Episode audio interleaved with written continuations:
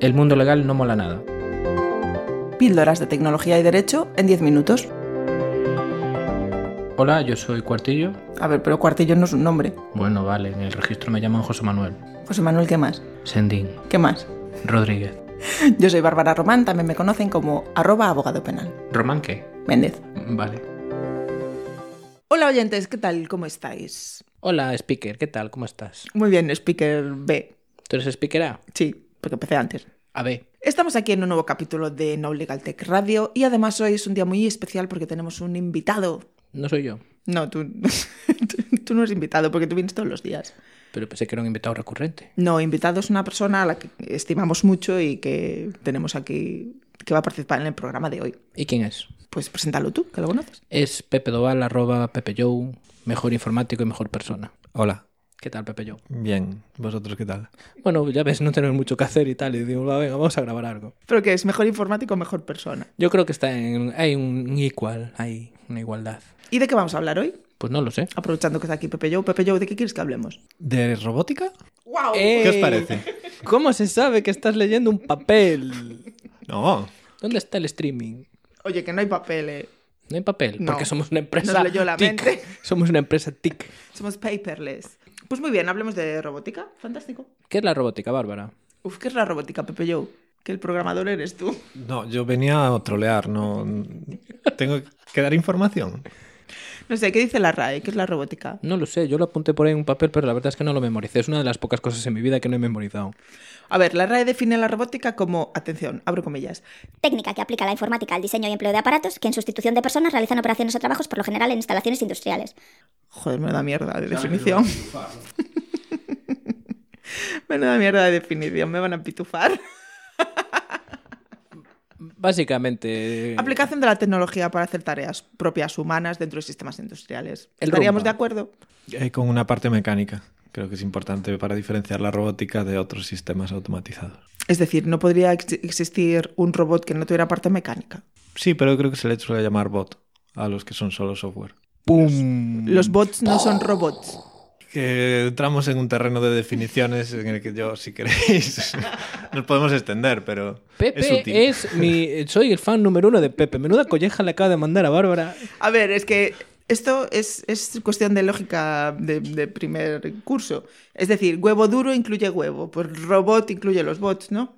Pero a lo mejor es un espíritu de robot, no es un robot en sí mismo. Bueno, a ver, estamos de acuerdo que es tecnología que mediante sistemas mecánicos sustituye al hombre en algunas tareas, ¿sí? Nos ponemos de acuerdo en esta Sí, y definición? aparte la Unión Europea dice que tiene que tener forma de persona, o sea, física, por lo que en tanto un mini punto para Pepe. Bueno, yo de esa definición tampoco estoy muy de acuerdo. O sea, que, que tenga que tener. Se forma- supone que estamos compinchados, Pepe. Ah, ah, sí, sí, es verdad. Eh, Bien, una ahí. muy buena definición. Ahí te veo venir. No, Pepe. ¿qué va? ¿Por qué tiene que tener forma humana? No sé, lo dicen los Es muy políticos, yo absurdo. qué sé, no sé. ¿Tú sabes el trabajo que da hacer que tenga forma humana? Pues tendrán una impresora 3D, que ahora todo tiene impresora 3D. A Por ver, ejemplo, un coche autónomo no sería un robot. Si es un Transformer, sí. Si no, no. Mm, vale. Hombre, ahí le tengo que dar la razón al cuartillo, si es un transformer. Bueno, de coches autónomos ya hablaremos, no me liéis. A ver, robots y humanos, Unión Europea, ¿qué pinta la Unión Europea en todo esto? Nada, Pues, Explícanos. yo creo que se, se acojonaron un poco y tal y dijeron, bueno, habrá que regularlo, porque como siempre hay que regularlo todo, aunque sea imposible regularlo, pues vamos a regularlo. Hicieron un informe y un estudio, y un estudio del estudio, y un informe del informe que lo pasarán a la comisión, que a su vez lo pasará a otra comisión, que a su vez lo pasará a otra comisión, y al final llegará al Parlamento. ¿Y qué dice el informe? Pues no lo sé, porque está en inglés. Joder, son recomendaciones que hace la Comisión Europea para la robótica en cuanto al derecho civil. Sí, se, se centran solo en el ámbito civil porque debe ser que el penal ya es este de sus capacidades. Bueno, si penal llegó hasta las empresas, a llegar hasta los robots, tampoco te preocupes. Sí, aparte es que les ponen unas características muy particulares. Tienen que tener capacidad de aprendizaje, forma humana y no sé qué más historias para ser considerados robots inteligentes, lo cual deduzco que hay robots tontos. Vamos a dar información. Este informe es del año 2016 y tiene su base en el estudio sobre los aspectos éticos de los sistemas ciberfísicos, con lo cual tampoco habla de todos los robots ni de todas las máquinas que hay en la No, Unión solo habla- Europea. yo creo que están pensando un poco como en lo de la película esta del hombre bicentenario, que tenía un señor chacho barra robot. Te refieres al que hicieron desde el libro de Asimov, ¿no? ¿Quién es Asimov? Que es como Akira Toriyama, el que hizo los Dragon Ball y tal. A ver, vamos a dejar una cosa clara. Primero, cuartillo, te lo Cuéntame. pregunto directamente, Cuéntame. a corazón abierto, para todos nuestros oyentes. ¿Tú qué opinas de que un informe de la Unión Europea sobre materia civil robótica se base en las leyes de la robótica de Asimov? Un chiste. Habla claro. Un chiste. Me parece un chiste. Vamos, hombre, pagarle a un señor con corbata que tiene no sé cuántos... a- Aparte es que tú piensa en el proceso lógico de la creación de esto. Están unos señores en Bruselas, dicen, va, venga, vamos a hacer algo, porque joder, van a- hay que regularlo, esto tenemos que... Si no, no se nos acaba el, el invento.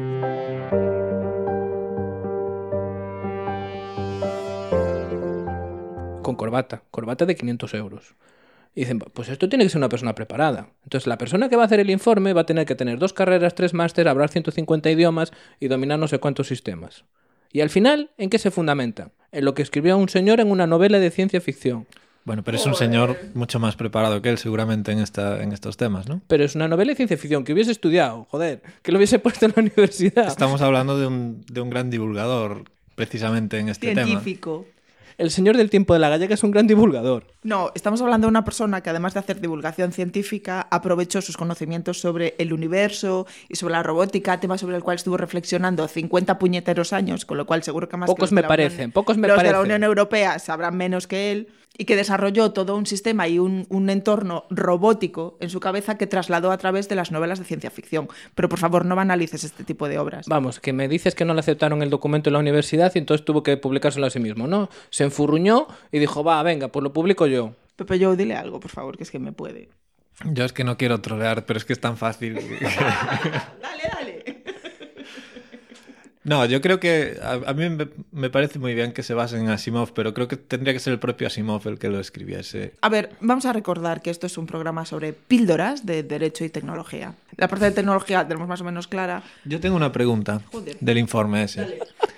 Cuando, cuando hablabas antes de los robots inteligentes, l- toda esa, El Roomba. regu- toda esa regulación que se está haciendo solo aplica a los que se su- consideran inteligentes. Sí, Y- y tienes que tener las características que pone ahí para que te consideren inteligente, si no eres tonto. Pero en- entiendo que esa regulación que se pretende hacer es como un código civil para los robots. Es Lo- un aspe- eh, mm, hace, hace referencia a cómo se tienen que modificar o, a- o tener en cuenta las normas en el ámbito civil cuando la inteligencia artificial a través de esos CPS que dominan ahí Mm. sean una realidad. En realidad sería como una especie de código civil para los programadores. Marca unas pautas éticas en el no desarrollo. para los Bueno, autómatas. para el, las autómata es, empresas, el no. autómata es el producto derivado de, de las pautas para crearlos. Entonces ahí te dice, pues el desarrollador tiene que poner un botón del pánico por si acaso el hombre se vuelve loco. Cosas así. ¿Y el tema económico ya lo tratan? Dice, ah, de manera soslayada, lo que se basa fundamentalmente, eh, tiene más, más, eh, más importancia en esta cuestión lo, lo de los seguros y la responsabilidad. ¿Qué pasa si ese tío hace lo que no tiene que hacer? ¿A quién se le piden consecuencias?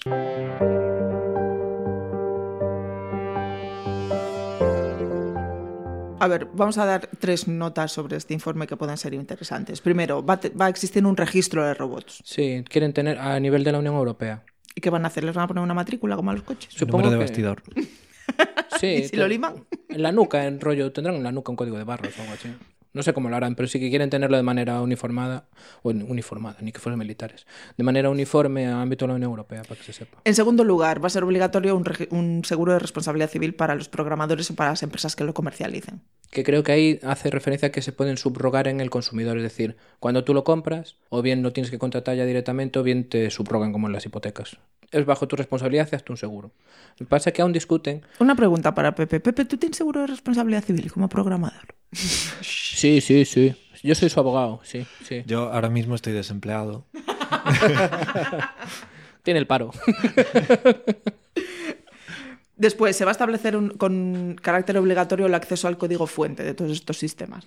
Esto es algo que me sorprende bastante, siendo cuestiones de la Unión Europea y tal que obliguen a las empresas a que se pueda acceder. eh, Entiendo que es en el proceso de mejora y de desarrollo, en plan, comparte el código entre ellos para mejorarlo, pero me parece un poco raro que lo hagan así. Claro, ¿por qué te parece raro? Porque normalmente estas cuestiones se invierten miles de millones en rollo de estoy en mi laboratorio, ofuscado aquí, no, no le cuento Pero nada es a que nadie. ofuscado puede estar igualmente.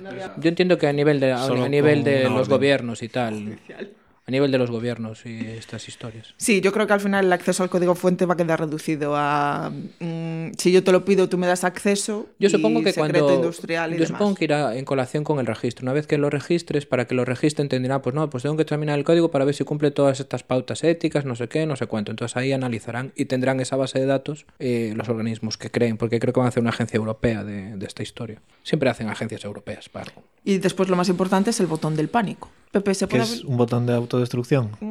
Yo creo que es de reseteo o de apagarlo, depende de la, Sí, de debe la ser. situación de gravedad en que se supone que puede cometer el robot. O bien lo puedes paralizar o resetear o quemar, no sé. Yo creo que debe ser un botón como cuando yo quiero apagar el ordenador directamente, tengo que estar pulsando 10 segundos, pero que sea así como chun chun. Rojo y grande. También puedes desenchufar el cable. No lo había pensado. Sí, pero lo obligan a tener eso, en un sistema de, yo creo que inutilización del, del dispositivo, no sé muy bien cómo lo harán. Y claro, ahí dependerá mucho del tipo de robot que sea, porque a lo mejor Si es un rumba le das una patada y lo tiras por las escaleras y ya lo desactivas. Claro, pero por ejemplo, un robot asistencial, un robot quirúrgico de estos que intervienen en una operación. si ahí pararlo igual es un poco...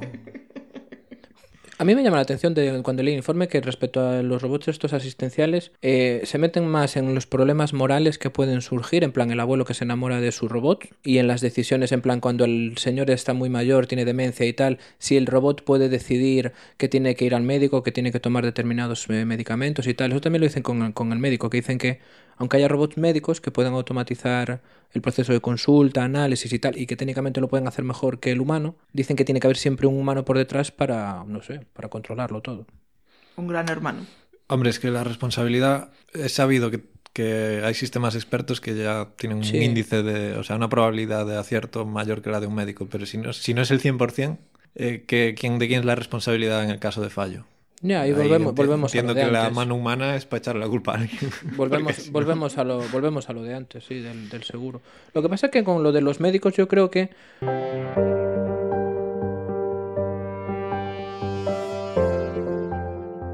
No sé, también tiene que tener un, con- un componente ético o moral, porque eh, hace poco salió una noticia de que una empresa que ten- eh, utilizaba inteligencia artificial en el ámbito de la medicina y que tuvo, tenía un fallo y le recomendaba a los, cli- eh, los, bueno, digo clientes, pero en realidad eran Paciente. los pacientes que estaban ya en una fase complicada que básicamente que se suicidasen o que y lo tuvieron que retirar. Me refiero que a lo mejor es para eso. En ese caso, a lo mejor el, el robot no va a tener la sensibilidad de decirle, bueno, vamos a hacer lo que podamos. Bueno, el robot no, pero el informe sí que establece o insinúa que debería fijarse un código de conducta para los ingenieros en robótica. Sí, y que se refleje en, que se refleje en, en cómo las decisiones que tiene que adoptar el bicho en situaciones conflictivas. Mm, De, de todas maneras, no sé, tam- la sensibilidad tampoco es eh, propia de todas las personas, Ya, ni hombre. médicos, ni programadores. Pero Entonces, es, que, pero es que a lo mejor tú te encuentras una persona que no es sensible y tarda 30 milisegundos en soltarte la burrada. El ordenador tardará 0,01. La ética del programador sí, pero el problema es que si otra persona no cumple esa ética y te quitas el trabajo, al final cada uno mira por tener un plato de comida a final de mes. claro, pero si no somos éticos, Sí, es la pesquería que porque se otros muerde no la lo cola. sean, es- Ya, es un la problema. pesquería que se muerde la cola, pero el problema es el fin de mes. Perdona, sin que se me pueda tachar de anticapitalista, creo que tu razonamiento es bastante ¿Qué? de empresa, ¿no? De, Yo, si yo soy si siempre- tú no quieres que te explote, ya vendrá otro detrás que quiera que lo explote. Pero yo no estoy y así diciendo- revientas todo el sistema sindical español. Claro, pero Yo, no, yo no estoy diciendo que esté de acuerdo, estoy diciendo que puede ser que haya mucha gente que tenga ese proceso lógico porque tienes tres niños que alimentar. Entonces dicen, bueno, que se fastidien las máquinas. bueno, pero ahí ya la moral, la ética de cada uno. Bueno, ya Yo- ahí no- hay- ta- tampoco vas a discutir con una persona que tiene que alimentar a cinco niños si- que es amoral el hacer un trabajo en que no está totalmente de acuerdo. pero todo está unido, yo creo que... el- Claro que está unido y yo estoy de acuerdo Sí. con lo que decís, pero Si me, re- una me quiero persona- poner en la posición de una A ver, persona que es la única fuente de muy neces- ingresos. si una persona muy necesitada de, de ingresos acepta un trabajo que no es ético y que mucha otra gente no haría, se puede comprender, pero hay que luchar contra ello y el sistema no debería permitir que eso pase. Ya, pero estamos hablando de políticos que lo que quieren es que todo el mundo sea ideal y que las máquinas sean súper chupi guays. Pero a ver qué tienen que ver los políticos con la industria de la robótica. Porque Pues me que los, estoy polit- perdiendo. los políticos hicieron el informe. Pero el informe no dijimos que lo hizo un gilipollas con una corbata de 500 euros. Que contrató a un político. O sea, la pescadilla que se muerde la cola. Pero insinúas que los políticos le pagaron dinero porque mm, a cambio de mm, un determinado resultado. No, yo digo que los políticos ven el mundo ideal y dicen, bueno, pues que el robot que sea súper guay. Y en caso de que haya algún problema, que se la cargue el que programó, no voy a ser yo. Yo creo que el informe está bastante bien. Que siempre que sí, estoy en modo troll, pero a ver, hay que sacarle chicha al Si hay, asunto. si hay políticos y un tipo de traje que no tienen mucha idea de robótica más que lo que ven en las películas, al final casi hasta es bueno que se basen en Asimov. Bueno, Será depende. lo más realista. Depende, porque si es una película serie B de Asimov que está tergiversada y en vez de decir que tiene cuatro reglas, No y se cuatro hacen leyes, películas tiene- de serie B de Asimov. No. No blasfemes. Bueno, hay que buscar en YouTube. No, lo del bicentenario, bueno, en fin, porque se metió Hollywood. Perdona, perdona, perdona.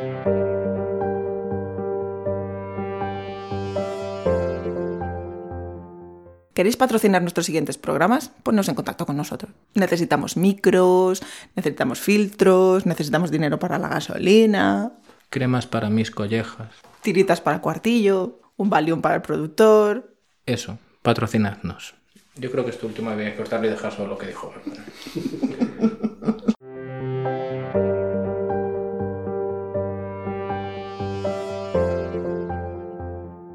Mira, yo creo que como conclusión, la conclusión que deberíamos trasladar a nuestros oyentes, además de nuestros debates internos, es que el hecho de que la Unión Europea se plantee siquiera sacar un informe de estas características indica que hay algo que se está moviendo. Sí, de hecho crearon una famosa norma ISO para la regulación de la robótica, que entiendo que será un reflejo de todo lo que se pone aquí. Hombre, es que si te crean una norma ISO, Mm, Bueno, la, la robótica es mucho más antigua que el- La esto que ISO, estamos sí, hablando y hay exactamente. muchas ISOs ya, en Ya. la industria de... Pero yo creo que esta es específica para los estos inteligentes, porque si no, no tiene sentido que la mencionen en, en Claro. este informe o en el estudio. Se adaptará a las pautas que quieren ellos imponer. Pero bueno, en conclusión, yo creo que significa que la, que la inteligencia artificial es una cosa que ya está aquí en pequeños elementos, pero que se va a generalizar. Que la Unión Europea le cogió algo de miedo en el sentido de no vamos a esto que sea un campo libre y después regulamos. Bueno, en España ya tenemos un consejo de sabios de, de inteligencia artificial. ¿Eh? ¿Y eso? ¿Quiénes Sí, sí. son? No está nadie que yo conozca que se dedique a robótica, pero oye, que es gente que el gobierno dice que son súper sabios y que van a sacar un informe también, pues no sé. ¿Son familiares de Rajoy? Deben ser amigos del primo meteorólogo o algo. El que no había cambio climático. O el señor de Madrid. ¿Dónde está la nube tóxica? ¿Dónde está la nube tóxica? Y además hay varias mujeres en, el, en ese consejo de sabios, así que bueno, Nunca se van a poner de acuerdo entonces. bueno, algo sacarán. La cuña del día. En conclusión, que hay que prepararse para lo que viene. que Hay no, va mucho a que tardar, trabajar. mu- no va a tardar mucho en, en llegar. Pepe, ¿sabes que O sea, lo sabes porque escuchas nuestros programas. Nosotros siempre ofrecemos un consejito del día. ¿Quieres dar tú el consejito del día? ¿Quieres mi consejo? Hmm. Bueno, yo creo que está claro, según los acontecimientos, que en breve saber programar va a ser tan fundamental como saber sumar o saber inglés. Entonces yo creo que de- deberíais apuntaros todos a, a clases de programación o a vuestros hijos. Yo creo que Bárbara estaba apuntada, ¿no, Bárbara? Yo estoy apuntada. No, a Bárbara clases se dio de programación. baja. Sí, Aunque es dice que el que otro, no. día, el otro día hablé con el profesor y me dijo que te iba a mandar un trabajo extra. Voy a hacer un trabajo extra para probar primero. Además, a mí me han dado una beca Udacity de Google, así que no te flipes. Pero eso se lo dan a todo el mundo, ¿no? A mí también me- Cállate. Yo no lo pedí, pero Tú tienes beca, no lo pedí. pero la tienes, ¿Para qué? pues ya está. Oye, Bárbara, a mí también me la dieron, ¿eh? Imagínate. Ahí está el nivel, ¿eh? Consejito del día, que os apuntéis a clases de programación. Bueno, como que por lo menos que tengan cierta curiosidad, hombre. No tienen O que por todo lo el mundo menos programar, que un si taller no de les- Scratch o una cosa así básica para empezar. hacerse maker y, entender tal lo y que hay. estas cosas.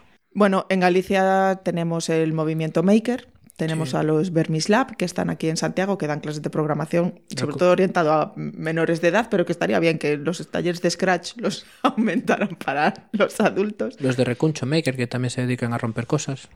También desde Rapazada Hack Lab hemos hecho unos cuantos talleres de Scratch y robótica para niños. Pasa que hace mucho ya que no. Pues pero hay que retomarlo, si- chaval. Si a la gente le interesa, podemos también hacer más. Pues no estaría mal organizar una, una jornada de rapazada Hack Lab No Legal Tech Radio Ultra Mega Special Edition. Cuando queráis. Así Tienes- me gusta. Lo tienes que patrocinar tú, ¿eh, Pepe? Esto ya sabes cómo va. Eh, y están los chicos de Árticos también en Arte Show moviendo cositas. Sí, me refiero que... Sí, hay do- Sí. dos de ellos eh, forman parte de Rapazada Hack Lab, precisamente.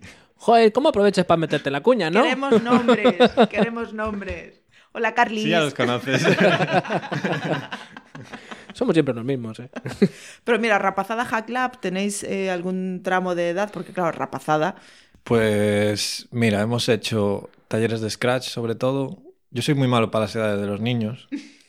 Entonces- Entre 0 y 100. Ne- Sí, entre 0 y 100 más o menos. No, yo creo que el taller es de Scratch de- a partir de 5 años. O sea, lo importante es que sepan ya Moverse leer y tal. y, y escribir y s- lo de razonar y tal.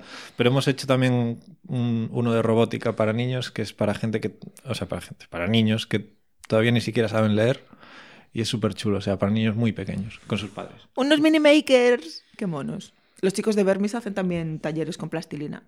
Hmm. Realmente hay... para- Conductual. Hay para todas las edades. Luego hay, hay también una librería de Python que se llama Pilas, que es para programación de juegos. O sea, es muy de alto nivel y también ayuda, porque es muy divertido programar juegos. Entonces, chavalada de, de más edad, por ejemplo, de 10 a 14 años o adolescentes, chicos y chicas. Joder, si, si tendrías que estar aquí para ver cómo lo, cómo lo amenaza. Sí, me- es que me ha amenazado. Me estoy viendo Bárbara hasta como que dijese la dice, palabra "Esta- eh, chicas. la experiencia cercana a la muerte en la que te ves eh, traspuesto, pues me veo como Pepe, en plan Bueno, eso, que soy hay el para, hay amenazado. para todas las edades y, y realmente los adultos también pueden disfrutar de todos ellos. Ay, Dios mío. Bueno, cuando lleguen los robots ya no va a haber que preocuparse de nada, porque ya irán ellos a trabajar y yo tendré mucho tiempo para ir a, a hacer programa. Pues hasta aquí el programa de hoy, chicos. Muchísimas gracias por venir. Nada, gracias por el café.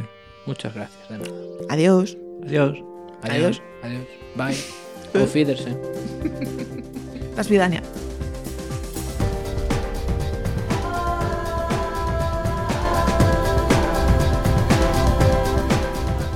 Y ya sabéis, si tenéis alguna consulta, alguna duda o queréis proponer algún tema, nos podéis escribir a nolegaltech.radio.gmail.com o poneros en contacto con nuestro Twitter, arroba nolegaltech. Os aseguramos que no es un bot.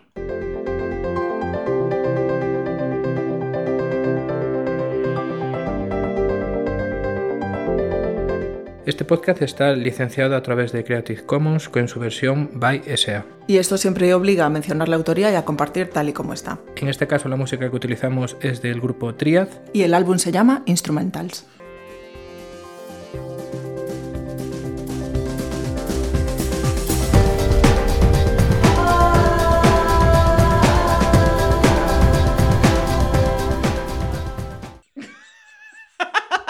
Puede- Luego el productor puede meter risas enlatadas aquí, ¿no? El productor nos mira así con cara de, por favor, centraos de una vez.